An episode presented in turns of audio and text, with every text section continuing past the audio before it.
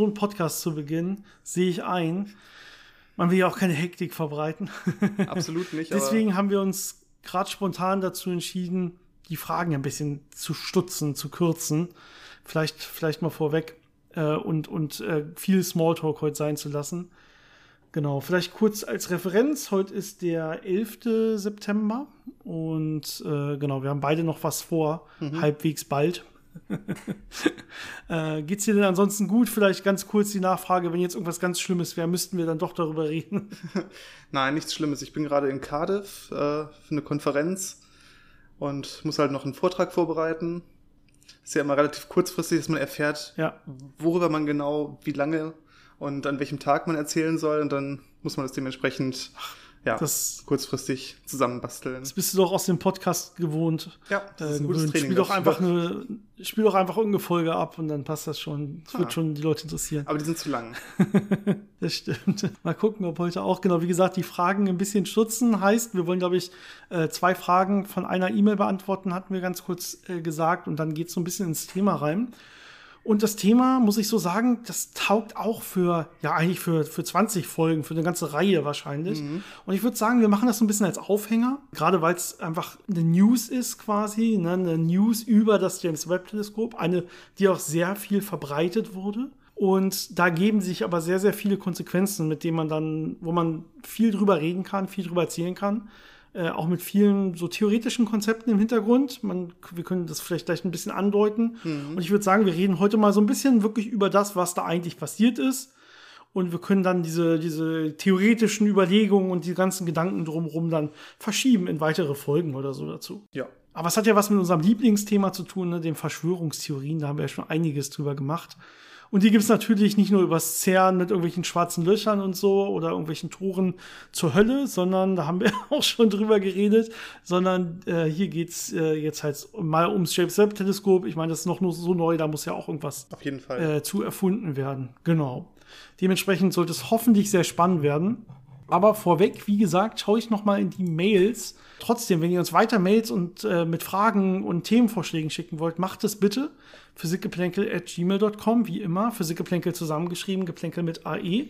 Findet ihr auch nochmal in den Show Notes. Oder schreibt uns einfach eure Nachrichten auf Instagram oder Facebook. Da findet ihr uns auch. Und so ein E-Mail hat uns ähm, die gute Ursula geschickt. Und sie sagt, sie ist selber Diplomphysikerin, ist jetzt aber so ein paar Jahre schon raus und hat eigentlich zwei, ja, relativ spezielle Fragen, muss man sagen, die ich aber sehr, sehr spannend finde. Deswegen können wir auf jeden Fall kurz darüber reden. Und äh, die erste hat mit Astrochemie zu tun. Ja, das heißt, wie passiert eigentlich Chemie im interstellaren Raum, im großen Universum? Also nicht hier bei uns auf der Erde. Und äh, sie sagt, zu ihrer Zeit an der Uni gab es äh, vor allen Dingen zwei konkurrierende Ideen und man war sich, man hat sich quasi noch äh, fachlich gestritten, fachlich darüber auseinandergesetzt. Die eine Hypothese ist quasi, dass Reaktionen, also chemische Reaktionen im interstellaren Raum, vor allen Dingen auf Oberflächen passieren. Das heißt, die können eigentlich so gar nicht im komplett freien passieren, sondern das ist dann entweder auf irgendwelchen anderen Exoplaneten oder kleinen Meteoriten, Gesteinsklumpen, wie auch immer. Oder eben auf noch kleineren Sachen, so Staubkörnern oder so Mikropartikeln oder so, die sich dann irgendwo gebildet haben. Äh, und nur darauf kann halt so eine chemische Reaktion stattfinden. Und die andere ist, nee, sagt, nee, es kann durchaus durch Zufallsprozesse einfach stattfinden. Ne? Das kann durchaus sein, dass sich irgendwie, ich sag mal, zufällig zwei Wasserstoff- und ein Sauerstoffatom irgendwo treffen, die ja einfach mal dann doch irgendwo durch den freien interstellaren Raum wandern und dann bilden die dann halt mit einer gewissen Wahrscheinlichkeit vielleicht doch Wasser. Ne, also so als Beispiel. Mhm. Ja, wahrscheinlich genauso jetzt nicht, aber so als Beispiel so Zufallsprozesse einfach, weil ja durchaus hier und da mal Atome unterwegs sind und Ionen und so. Und da können ja durchaus dann die sich mal treffen und solche Reaktionen stattfinden. Und da habe ich mal so ein bisschen versucht zu recherchieren, wie denn das heute ist, denn äh, ja, auswendig wusste ich das jetzt auch nicht. Kein Gebiet, auf dem ich bisher irgendwie meine Vorlesung gehört hätte. Aber es gibt da einige schöne Paper zu man kann schon bei der ganzen, ja, wenn man sich die Paper anguckt und die Auswahl der Paper anguckt, dann sieht man schon, na, auf jeden Fall ist da beides richtig. Na, das ist nicht ein Entweder-Oder, das kann man sich ja auch denken. Es ist in Wirklichkeit sogar ein äh, und diverses. Na, also in dem Fall muss man sagen, beide Prozesse sind richtig. Es kann sein, dass es auf Oberflächen stattfindet. Da wird es dann besonders nochmal katalysiert. Das heißt, da kann es besonders gut stattfinden. Zum Beispiel auch die, durch Diffusionsprozesse auf der Oberfläche. Dass die dann quasi zueinander diffundieren ähm, und dann entsprechend besser miteinander re reagieren können. Und äh, es kann aber auch passieren, gerade in, ja, in Wolken im interstellaren Raum, in dicht, dichteren Wolken, wo dann die Dichten, je dichter die Wolke ist, desto höher ist natürlich dann ein Zusammenstoß von äh, zufälligen Atomen. Und je dichter diese ja, Wolken sind, desto wahrscheinlicher ist es, dass da dann auch solche chemischen Reaktionen stattfinden können. Außerdem können natürlich auch in solchen Wolken so Kleinstpartikel sein und dabei wird das dann nochmal quasi doppelt verstärkt, wenn man so will. Also neben anderen Prozessen, die auch noch stattfinden können, ähm, auf irgendwelchen kleinen Eisflocken, wenn man so will, oder ja, es gibt das Ganze auch natürlich diffusionsfrei. Es gibt ähm, dass, äh, wenn man so Sputtering-Effekte hat, dass Sachen durch Strahlung zum Beispiel abgetragen werden oder so. Solche Sachen gibt es. gibt durch reaktive Prozesse kann man das äh, Ganze nochmal beeinflussen und beschleunigen. Also es gibt da verschiedene ne, nukleare Prozesse, Spin-Reaktionen, äh, um da so ein paar Beispiele zu nennen, die ich gefunden habe auf Anhieb. Es gibt einen Haufen von verschiedenen Sachen, ähm, wie diese ja, Astrochemie stattfinden kann. Ähm, aber die beiden Prozesse, die du genannt hast, sind auf jeden Fall schon die Hauptprozesse und werden beide vorkommen. Ich meine, wir kennen ja mittlerweile so viele dynamische Umgebungen, wo Materie miteinander interagieren kann. Wenn das so Sternwinde sind oder so abgestoßene Sternenhüllen, die beschleunigt werden, die teilweise von äh, einem Neutronenstern dann angeleuchtet werden mit hochenergetischer Strahlung, wo dann Ionisation stattfindet, wo dann Radikale entstehen und wo dann einfach Sachen ja, reagieren können. Das ist so vielfältig.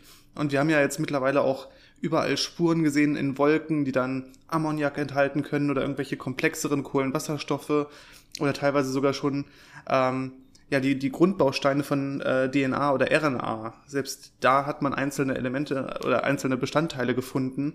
Das heißt, es sind wohl relativ viele Prozesse, die dafür sorgen können, dass eben durch diese Astrochemie wirklich auch komplexere Molekülbausteine entstehen, aus denen dann hinterher irgendwann äh, sehr komplexe Sachen entstehen können. Genau. Die zweite Frage ähm, dreht sich um die Stringtheorie. Und sie hat den The Infinite Monkey Cage Podcast gehört. Und da wurde gesagt, dass sich aus der Stringtheorie eine Multiversentheorie ergeben kann. Also mit, mit Multi-Universen, ne, mit verschiedenen Universen, ähm, die man ja auch vielleicht so auch aus, äh, aus Science Fiction kennt. Die haben wir auch schon öfter hier und da besprochen. Als es so um Inflation ging, haben wir, glaube ich, darüber geredet, dass es so verschiedene Inflationsbubbles, Blasen geben kann und dass das quasi unerreichbare Universen untereinander werden. Das wäre so eine Art Multiversen äh, Multiversen-Theorie. Wie kann denn das sein aus der String-Theorie? Wie kommt das da raus? Ja, ich glaube, wenn man ganz kurz unten anfängt, unsere normalen Elementarteilchen, da würde man ja sagen, das sind punktförmige Teilchen, also nulldimensionale Objekte. Und die Stringtheorie ging ja erstmal einen Schritt weiter und hat gesagt, wir haben diese Strings, also so eindimensionale ähm, Fäden quasi. Das sind elementare Bestandteile, die äh, Energie haben, die sich irgendwie treffen, irgendwie verhalten und das Universum bestimmen. Und jetzt kann man sich natürlich vorstellen, dass es auch in höheren Dimensionen passieren kann, dass man dann zweidimensionale Objekte, also so Stringflächen hat oder dann eben, äh, man nennt es dann P-Branen. Das sind dann p-dimensionale Objekte, die in einer höherdimensionalen äh, Umgebung sich aufhalten. Ne? Also zum Beispiel ein dreidimensionaler Würfel, der in einem vierdimensionalen Raum ist und so weiter.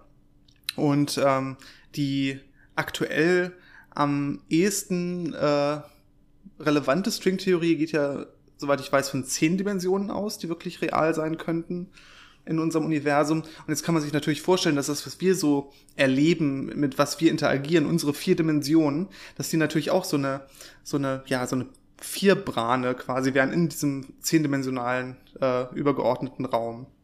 Und jetzt gibt's natürlich sehr, sehr viele Möglichkeiten, wie man so eine vierdimensionale, äh, so ein vierdimensionales Universum in so einem zehndimensionalen Raum einbetten kann. Und da kommt dann eben so die Idee von so einem Multiversum her, dass es eben in diesem zehndimensionalen Raum ganz viele Möglichkeiten gibt, wie man Universen konstruieren kann mit vier Dimensionen, die dann ähnliche Eigenschaften haben oder andere Eigenschaften haben. Manche sind vielleicht nicht möglich, weil dann irgendwas dagegen spricht. Und dann kann man anfangen, sich zu überlegen, gibt es Gründe dafür, warum unser Universum so aussehen muss, wie es aussieht? Gibt es vielleicht Paralleluniversen? Gibt es vielleicht Paralleluniversen, die sich auch mit unserem irgendwie überschneiden, überlappen, wo man quasi Zugang zu hätte? Also es ist dann extrem äh, spannend, da ähm, auch so einen wissenschaftlichen, physikalischen Zugang zu finden oder vielleicht erst einen mathematischen Zugang zu finden und das nicht nur so auf einer philosophischen Ebene zu halten. Ja, das ist das, das eigentlich beeindruckende, dass man bisher immer nur so drüber spekuliert hat. Klar, es könnte ja was geben, wo irgendwie die Naturkonstanten anders werden und so weiter. Aber das könnte man nie experimentell überprüfen. Das heißt, es sind eigentlich keine physikalischen Fragestellungen, sondern rein philosophische. Und eben durch diese ja, Vorhersagen dieser verschiedenen Stringtheorie-Modelle könnte es irgendwann auch möglich sein, sowas eventuell zu überprüfen. Ähm, hinzu kommt noch ähm, dieses, äh, wie heißt es, Eternal Inflation Universum, glaube ich. Das heißt, dass man so eine ja ewig fortschreitende Inflationsphase hat. Wir hatten ja diese Inflationsphase eigentlich direkt nach dem Urknall, so zumindest die Inflationshypothese. Da gibt es noch genug Streit drüber. Ähm, aber ich glaube, in dieser Eternal Inflation ähm, Theorie, vielleicht können wir da mal eine eigene Folge drüber machen. Vielleicht ganz grob äh, geht es darum, dass quasi diese Eternal Inflation eigentlich immer stattfindet, konstant und immer, ja, hier und da an gewissen Stellen kommt sie quasi nur zu ruhen. Und immer da gibt's dann wieder ein Paralleluniversen, wenn man so will. Und das kann man dann mit so Fraktaltheorien und so bearbeiten, je nachdem, wo und wie diese kleinen Paralleluniversen dann jeweils entstehen, innerhalb dieses unendlich langen Baumes quasi, ähm, und dann so ineinander gewun gewunden sind und so. Das ist ganz, ganz spannend, die Theorien, die mathematischen Theorien, weil man da wieder viel Symmetrie drin hat und so. Da kann man, gerade für Mathematiker ist das sehr spannend, kann man viel mitmachen. Äh, können wir vielleicht mal eine eigene Folge irgendwann drüber machen. Mhm. Aber genau, dass diese ganzen Modelle, wo man dann wirklich jetzt mathematisch auf einmal Paralleluniversen greifen kann, Multiversen, Theorien, äh, das man vorher nie machen konnte. Das ist das Interessante aus diesen Stringtheorien. Wobei man natürlich sagen muss, Stringtheorien selber hat man auch noch nicht experimentell gegriffen. Ne? Das heißt, bisher sind das alles nur mathematisch sehr schöne Modelle und äh, der Rest muss sich dann wirklich mal irgendwann experimentell zeigen. Aber man darf natürlich nicht vergessen, dass man da eben sehr viel Arbeit reinstecken muss, um aus so einem mathematischen Modell dann wirklich ähm, ja relevante experimentelle Vorhersagen zu machen, die man dann überprüfen kann. Weil ich glaube, manche Leute sind da so ein bisschen voreilig und sagen, ja, das ist ja nur mathematisch, das kann man ja gar nicht experimentell überprüfen, deswegen sollte man es lassen. Ähm, ich finde schon, dass man da die Sachen erstmal wirklich ausarbeiten sollte und, und wenn man dann eine experimentelle Überprüfung hat, dann kann man sagen, okay, das funktioniert oder das funktioniert nicht. Aber dass man da genau. nicht zu, zu früh sagt, ah, das ist ja noch gar nicht fertig, deswegen muss man es nicht äh, sich anschauen. Okay, äh, Ursula, ich hoffe, wir haben deine Fragen halbwegs vernünftig beantwortet. Wenn nicht, äh, schreib uns gerne nochmal. Und Janis, wie gesagt, wenig Zeit. Wir haben doch ja, heute ja. keine Zeit. Genau, deswegen ähm, zu der. Und wir haben ja noch das wichtigen spannendes Thema. Entschuldigung. Deswegen jetzt zu der wichtigen Nachricht. Das James Webb Teleskop hat ja bewiesen, dass es gar keinen Urknall gab, ne? Habe ich gehört. ja, Ihr habt ihr habt's vielleicht gehört, ja vielleicht zumindest die einen oder anderen, die irgendwie auf äh, Instagram irgendwie so so Physik Reels folgen oder auf TikTok oder so, da auf jeden Fall diesen ganzen Social Media Bubbles ist irgendwie in den letzten Wochen ja, es sind so Memes, würde ich sagen, oder so News-Headlines sind wirklich populär gewesen, wo steht äh, oder wo stand, dass in der Tat James Webb-Teleskop ja die Urknalltheorie oder die Big Bang Theory äh, widerlegt hat. Ja. Und das können wir natürlich vielleicht erstmal wissenschaftlich kommentieren, bevor wir dann tiefer in die Materie gehen, die wir ja schon angekündigt haben. Aber es ist natürlich völliger Unsinn. Sogar das Gegenteil ist passiert. Ne? Also James Webb hat ja die Urknalltheorie extrem nochmal bestätigt. Also genau diese Sachen, wir haben, also erstmal, worum geht's? James Webb hat sich ja vor allen Dingen sehr, sehr alte Galaxien angeguckt. Das ist ja der Hauptgrund erstmal, worum es überhaupt geht. Ne? Und ähm, das ist ja gar nicht das Hauptindiz sogar für, die, für das Urknallmodell, Urknallmodell sagt jetzt mal nicht unbedingt vielleicht, da können wir uns direkt mal von distanzieren, dass wir sagen, okay, wir hatten jetzt wirklich diesen unendlich hohen Dichten und so weiter, sondern einfach nur, wir hatten eine Phase am Anfang des Universums, wo alles sehr dicht beieinander war und alles sehr, sehr heiß war und danach gab es diese Expansion. Das ist erstmal dieses Urknallmodell, um das es geht. Ne? Bei Unendlichkeiten, dass man da zurecht diskutiert und so, das ist eine andere Sache, haben wir immer wieder gesagt. Ähm, aber dass das so war, das sagt jetzt zum Beispiel, ne, Hauptargument die kosmische Hintergrundstrahlung, aus, mhm. man, aus der man das, das ist ja eine Strahlung kurz nach dieser Zeit, aus der man das alles sehr gut gewinnen kann. Ne? Und hinzu kommt jetzt diese Bestätigung des James Webb Teleskops, dass es so ist, dass wenn man sich diese ersten Galaxien anguckt, direkt nach dem Urknall, die dann sich irgendwann bilden konnten, dass die noch deutlich kleiner zum Beispiel sind, als es Galaxien sind, die heutzutage entstehen. Und dass die auch noch weniger komplex waren als Galaxien, die heutzutage entstehen. Das ist alles wunderbar auch jetzt zu sehen in diesen James Webb Bildern. Wirklich schön und beweist quasi oder gibt noch mal mehr Evidenz, dass es wirklich diese, dass das Urknallmodell, dass das richtig ist. Ne? Jetzt gab es aber so eine Aussage. Vielleicht können wir da gleich noch mal näher drauf eingehen. Aber diese Aussage sagt im Prinzip, ja, das ist zwar schon so, dass die da früher weniger komplex und kleiner waren, aber die waren komplexer und ein bisschen größer, als wir das bisher nach den aktuellen Galaxieentstehungsmodellen berechnet hätten oder haben. Das heißt, die Headline ist dann gar nicht mehr, ja, das passt alles und die waren früher wirklich kleiner, was so stimmt, sondern die war, früher war alles viel größer, als wir es dachten und viel komplexer, als wir es dachten. Ja, daraus folgt, Urknallmodell ist widerlegt. Und das macht dann die Schlagzeilen. Wie kann es dazu kommen? Ja, das ist ein typisches Beispiel, wie so einzelne Aussagen oder auch teilweise noch äh, unfertige Ergebnisse oder auch Sachen, die nicht ganz in das Bild der bisherigen Erkenntnisse reinpassen, genommen werden und dann extrem aufgebläht werden, als das zeigt, dass alles falsch ist. In dem Fall war das eine Astrophysikerin, Alison Kirkpatrick, ähm, die sich eben zu diesen Aufnahmen geäußert hat. Man muss ja auch noch dazu sagen, die äh, Kalibration ist noch nicht so ganz äh, ausgereift bei den frühesten Galaxien, die man sich da anguckt. Das heißt, man weiß noch nicht so ganz genau, zu welchem Zeitpunkt man die jetzt beobachtet hat. Das heißt, das kann da so eine leichte Rolle spielen. Aber weil die Evolution eben ein bisschen anders war, als man das mit den bisherigen Modellen simuliert hat, sich gedacht hat, äh, war sie schon sehr überrascht und hat dann so kommentiert, ich liege schlaflos da ähm, und denke, war das falsch, was ich bisher gemacht habe? Ne, was ja so ein ganz normaler Prozess ist, wenn man irgendwas macht und dann ist das nicht ganz so und man fragt sich, wo liege ich falsch? Ne? Wenn ich eine Messung mache und ich liege zehn Prozent daneben, dann frage ich mich auch, habe ich das alles jetzt richtig gemacht oder und dann gibt's natürlich Leute, die das genau nutzen, solche Aussagen sich dann raussuchen, so cherrypicken und sagen, guck mal, die Astrophysiker, die zweifeln, die wissen eigentlich, dass alles falsch ist, was sie bisher gemacht haben, aber dann auch natürlich alles und dass das alles gar nicht stimmt und deswegen äh, stimmt meine Theorie, die ich jetzt hier präsentiere. Ja, ich, ich kann mal ihren, ihren wirklich den, den Quote quasi auf Englisch einmal geben, den sie wirklich gesagt hat. Und zwar steht, hat sie den Nature gegeben. Ne? Nature, eins der größten, der, der größten Wissenschaftsverlage der Welt, hat so über diese Untersuchung von James Webb hier so einen kleinen ja, populärwissenschaftlichen Bericht geschrieben und hat sie da als Mitwirkende in diesem Projekt quasi einmal zitieren wollen. Und zwar hat Nature das unter dem ähm, Absatz Some Early Galaxies are surprisingly complex gemacht. Na, also die sind ein bisschen komplexer als erwartet, nicht nur ein bisschen, sogar überraschend komplexer, aber, das ist das Wichtige, immer noch weniger komplex als die danach kommen. Ne? Also es passt immer noch wunderbar. Ähm, das, wo getweakt werden muss oder das, wo man ja davon lernen kann, quasi, sind diese ja, Galaxie-Entstehungsmodelle. Das hat überhaupt nichts mit dem Urknall zu tun, nicht mal im geringsten. Na, und unter diesem Absatz, äh, da sagt sie, wie du schon gesagt hast, ne, right now I find myself lying awake at three in the morning, wondering if everything I've ever done is wrong. Und dieses, wenn man das jetzt komplett aus dem Kontext nimmt, ne, und dann sieht man schon, wondering if everything I've ever done is wrong. Ja, und sie ist ja irgendwie eine Astrophysikerin. Das hat ja irgendwas mit dem Urknall zu tun. Das heißt, James Webb hat jetzt gezeigt, dass alles, was Astrophysiker auf der Welt jemals gemacht haben, falsch ist. Mit diesem Quote, wenn man das so nimmt.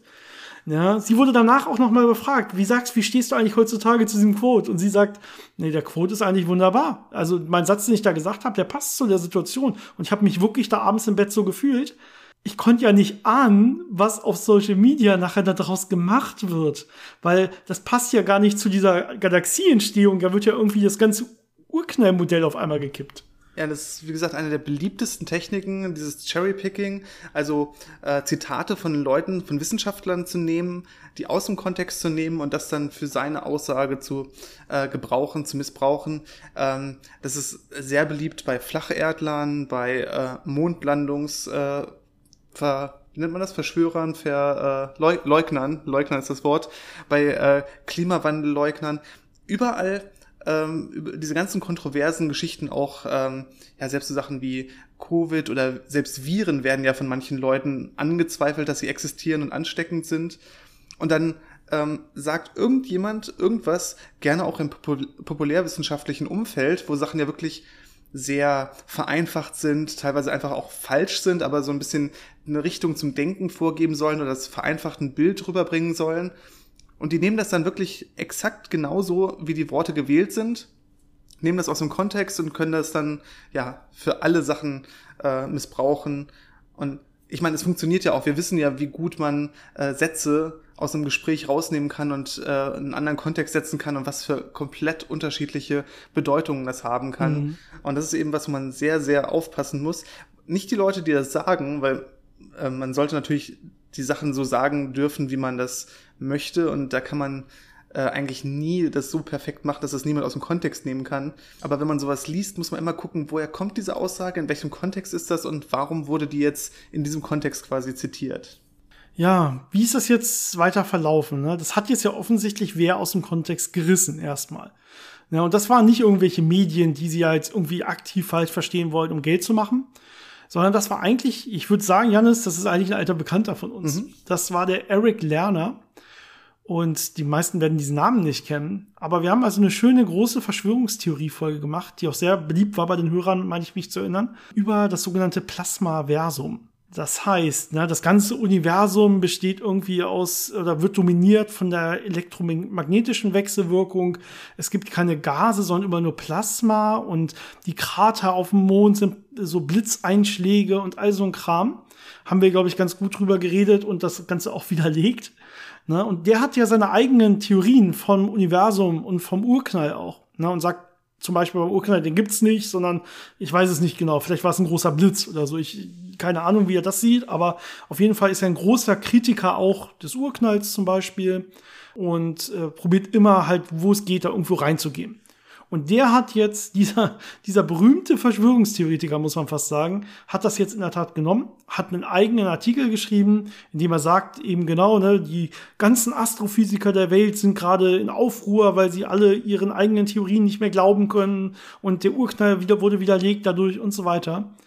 Der hat das jetzt veröffentlicht. Und das wurde sogar noch gemerkt. Ja, also das wurde sogar noch von ein paar Physikern, die das dann beobachtet haben und auch ähm, von der Astrophysikerin, die diesen äh, Satz gesagt hatte, wurde das gemerkt und die wurde danach nochmal gefragt, ja, haben sie da nichts gesagt? Haben sie vielleicht eine Gegenrede vorbereitet oder eine Gegendarstellung veröffentlicht? Ich meine, da, da hat irgendein Verschwörungstheoretiker hat jetzt so einen kleinen Artikel geschrieben, das machen die dauernd. Ich hätte jetzt nicht erwartet, dass irgendein saner Mensch, irgendeiner, der noch irgendwie bei Verstand ist, da jetzt irgendwas Großes draus machen würde. Ja, aber da kennt sie halt Social Media nicht, weil das ist dann das, dieser Artikel und Ausschnitte dieses Artikels haben sich dann wirklich, ja, einfach sind, sind quasi ähm, viral gegangen auf Social Media und das war dann wirklich letztendlich ein großes Problem. Aber das ist ja auch so ein ganz typisches Ding, dass die, gerade so die Wissenschaftler, die Experten, die arbeiten halt vor allem an der Wissenschaft und ein bisschen an der Kommunikation, aber die arbeiten halt viel daran, an auch mehreren Sachen und versuchen die Sachen zu verstehen, stecken da sehr viel Arbeit rein, um da Ergebnisse zu produzieren. Leute, die so Pseudowissenschaft machen, die sind ja relativ schnell am Ziel. Die müssen ja gar nicht diese ganze wissenschaftliche Arbeit wirklich da reinstecken, sondern das ist meistens eher so, man hat eine Idee, man versucht es mit so ein bisschen einfacher Logik hin und her zu spielen und sagt dann, ja gut, das passt ja alles so, ne? Und dann kann man vielleicht noch eine, ein Zitat nehmen, zum Beispiel, ähm, irgendjemand hat gesagt, ähm, elektromagnetische Wechselwirkung ist ja viel, viel stärker als Gravitation. Man hat überall im Universum elektromagnetische Wechselwirkungen gemessen. Also muss das natürlich das Dominante sein, was das ganze Universum regiert, ne? Ist klar. ja. Und da muss man dann auch nicht mehr weiter gucken. Oder vielleicht mal hier, oh, da habe ich was gelesen, da gab es einen Blitz äh, auf Jupiter, also Beweis, ne? Und jetzt kann man natürlich in dieser Position dann extrem viel Zeit und Mühe da reinstecken, diese Sachen zu verbreiten, auf Social Media aktiv zu sein, Artikel zu schreiben, immer und immer wieder und das überall zu pushen. Und die Wissenschaftler, die wirklich daran arbeiten, die müssen Publikationen machen, Anträge schreiben, ähm, Daten auswerten. Die haben kaum Zeit, da wirklich effizient dagegen zu halten ne, weil die einfach viel, der, der Fokus ganz woanders liegt. Das heißt, diese Leute nutzen einfach, dass sie mit ihrer ganzen Zeit und Mühe in so ein Vakuum stoßen können, wo nicht viel Gegenrede kommt und eben dann auch viele Leute erreichen können, die das teilweise auch multiplizieren, die das dann weitergeben. Und so wächst einfach diese so pseudowissenschaftliche Fehlkommunikation äh, und es ist sehr, sehr schwer, da wirklich gegenzuhalten. Vor allem auch, weil man mit äh, rationalen Argumenten nicht weit kommt. Ne, dann hat man ja immer diese Geschichten, diese Diskussionen, ja, aber das ist ja so, das haben wir ja gezeigt, ja, nee, aber das ist ja falsch ja, aber wir haben das gezeigt und dann geht es eben oft, dass es dann auch anfängt mit Verschwörungen. Ne? Wenn man rational nicht weiterkommt, also wenn man das nicht wissenschaftlich argumentieren kann, dann muss man einfach sagen, ja, das mag vielleicht wissenschaftlich so aussehen, aber das liegt natürlich daran, dass alle Wissenschaftler an dieser Verschwörung beteiligt sind, dass sie es unterdrücken, dass das einfach falsch äh, propagiert wird. und dann ist man genau in diesen ganzen Bereichen drin. Und dann macht es eigentlich keinen Unterschied mehr, ob das ja so Plasmaversum ist, ob das flache Erde ist oder so. Ähm, das sind immer wieder die gleichen Techniken, die gleichen ähm, logischen Fallstricke, die gleichen Argumente, die gleiche äh, Diskussionsart. Ähm, ich glaube, wir hatten am Anfang auch gesagt, da wollen wir vielleicht noch mal eine eigene Folge drüber machen, wo wir ein bisschen mehr ins Detail gehen, was da so die einzelnen äh, Techniken und, und, und Wege sind, äh, wie diese pseudowissenschaftlichen äh, Leute da ihre Argumente vorbringen und äh, argumentieren und, und das diskutieren. Und anscheinend ist auch gerade die Astrophysik sehr anfällig dafür, dass äh, da auch die Medien sehr gut aufspringen, wenn solche kontroversen Aussagen passieren, wo jemand sagt, ähm, da haben wir was gemessen, was wir so nicht erwartet haben. Ich meine, die Sachen sind komplex, deswegen muss man die Modelle ständig verfeinern. Aber dann heißt es immer gleich, da wurde Einstein widerlegt oder das kann nicht sein, das Universum ist kurz vorm Sterben, ähm, da bricht die ganze Theorie zusammen äh, wo man einfach noch irgendeinen irgendeinen Aspekt noch nicht gefunden hat. Zum Beispiel gab es diese, ähm, ich glaube, die nannten sich Fermi-Bubbles, so Gasblasen, die aus unserer Galaxie, aus dem Zentrum irgendwann mal ausgestoßen wurden, die man noch sieht. Und da hat man so helle Flecken gesehen und wusste nicht, woher die kommen. Und da kann man natürlich sagen, oh Gott, unser ganzes Verständnis von Galaxien ist falsch und wir wissen gar nicht, ob das Universum existiert. Aber jetzt hat man gesehen, ähm, dass anscheinend in einer Zwerggalaxie, die um unsere Galaxie kreist, eine relativ äh, große Strahlungsquelle ist. Ich glaube, ein Pulsar ist das. Und der leuchtet dann dieses Gas an und deswegen leuchtet das dann da teilweise auf. Das heißt, wenn man mhm. weiter äh, guckt, weiter forscht, weiter sucht, dann findet man meistens eine Erklärung, die man mit den aktuellen Wissensstands plus, plus vielleicht so ein bisschen Erweiterungen erklären kann und wo man nicht gleich alles umwerfen kann. Aber anscheinend ist das so eine ja, ist es sehr beliebt oder kommt das sehr gut an bei Leuten, wenn man eben diese Nachrichten verbreitet, dass irgendwas komplett Klar. widerlegt ist oder alles, was wir dachten, ist falsch. Man will die Welt brennen sehen und man will, dass endlich auch mal die Wissenschaft quasi auf die Fresse bekommt. Hat man ja auch während der ganzen äh, Covid-Debatten gesehen und so weiter. Und man kennt es natürlich auch und vor allen Dingen diese ganzen Argumente auch äh, von Klimaleugnern. Wenn es um den Klimawandel geht, dann ist das ja sehr ja immer noch heiß diskutiert. Diese ganzen Verschwörungstheorien sind auch relativ groß noch wirklich drin in der Bevölkerung und schwer wieder rauszubekommen, wenn es dann einmal irgendwie so stecken geblieben ist. Ich meine, eine selben Art von Argumente mit, ja, aber dieser Winter war doch kälter als der letzte oder so. Damit ist nicht Global Warming, Warming widerlegt, ne? Klimaerwärmung. Äh, oder zu sagen irgendwie, ja, aber ich habe hier einen Gletscher gefunden, der ist aber größer geworden in den letzten zehn Jahren. Ja, das heißt ja nicht, dass alle Gletscher im Durchschnitt größer geworden sind in den letzten zehn Jahren. Ne? Also das ist auch dieses Cherry-Picking vielleicht so ein bisschen. Und es gibt in der Tat dazu ähm, so Modelle, die entwickelt worden sind von größtenteils so Wissenschaftsphilosophen oder so. Und äh, eins davon heißt äh, zum Beispiel das Flick-Modell. Techniques of Science Denial, also verschiedene Technik, äh, Techniken, die angewendet werden, um quasi Wissenschaftsleugnung zu betreiben. Vielleicht kann ich das mal ganz kurz durchgehen, worum es da geht. Und wir verschieben das dann aber so ein bisschen, weil da geht es dann schon sehr weit rein, auf so eine eigene Folge. Damit schon mal so als Teaser quasi, was wir dann machen. Aber dieses Flick mit Doppel-C, F-L-I-C-C, steht natürlich auf Englisch, ne? einmal für Fake Experts. Also man zieht sich irgendwelche ja, Fake-Experten ran. Das heißt, man sagt jetzt, gerade wenn es um Klimawandel zum Beispiel geht, ne, ja, aber da ist doch hier dieser eine Professor in irgendeiner unbekannten Universität, der sagt, der ist auch Professor der Physik und der sagt, aber Klimawandel ist Unsinn.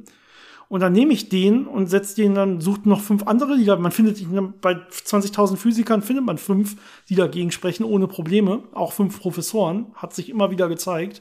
Dann nehme ich genau die und mache mit denen eine große Veranstaltung. Und dann werde ich genau das zu hören bekommen, was ich, was ich will quasi. Obwohl das natürlich nicht den Konsens der Wissenschaft wiedergibt. Ne?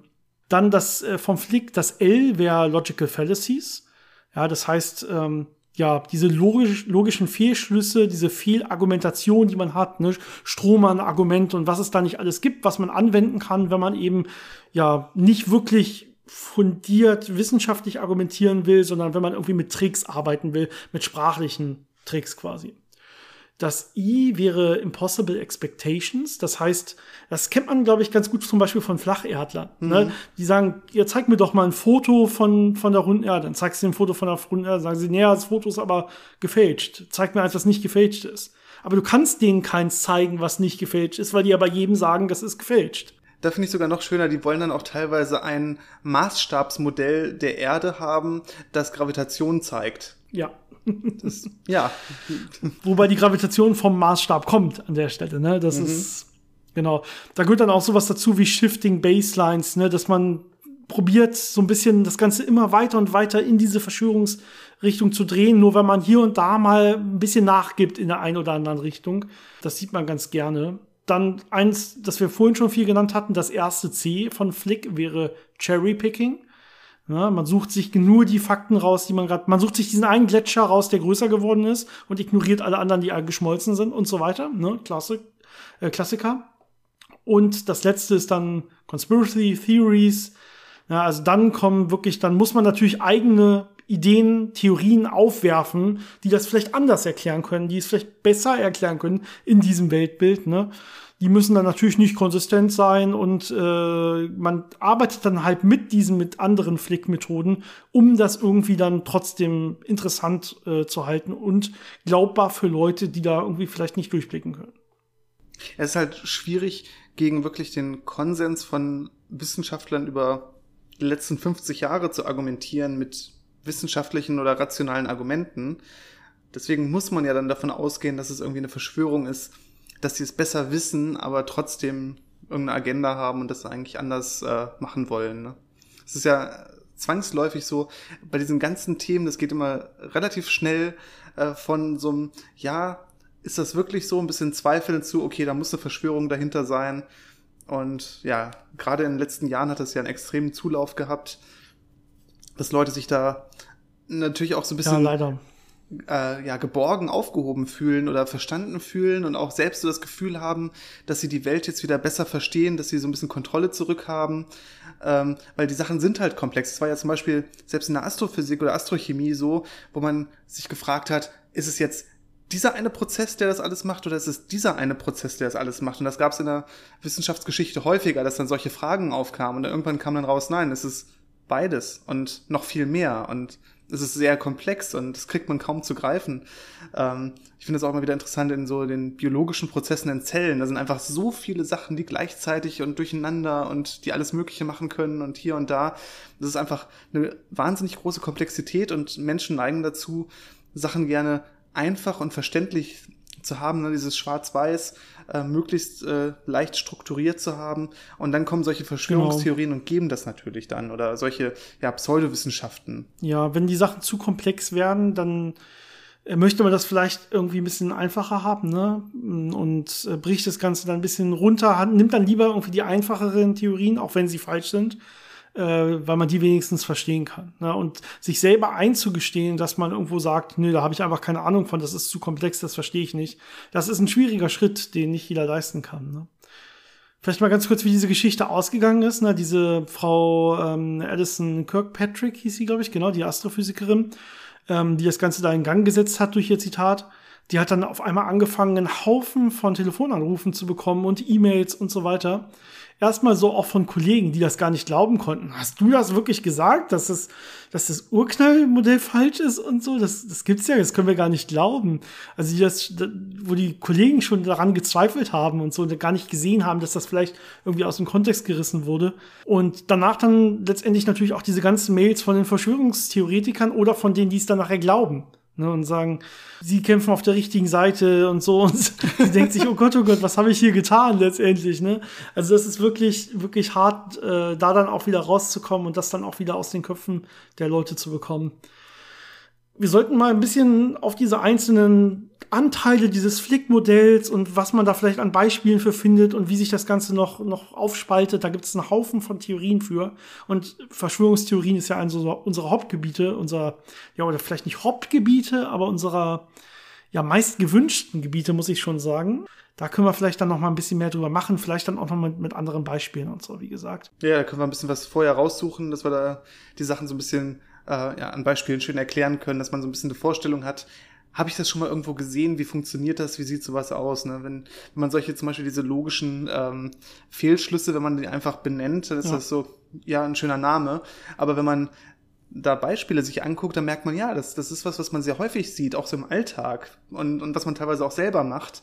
Ähm, deswegen ist es ja so wichtig, äh, dass man mit der Zeit lernt, gerade wenn man in der Wissenschaft arbeitet, dass man lernt, diese Sachen zu verstehen, diese äh, logischen Fehlschlüsse, zu denen man als Mensch neigt, zu verstehen und die deswegen dann auch zu vermeiden. Dann würde ich sagen, wir verschieben das. Wir machen das auf jeden Fall als schöne, große eigene Folge.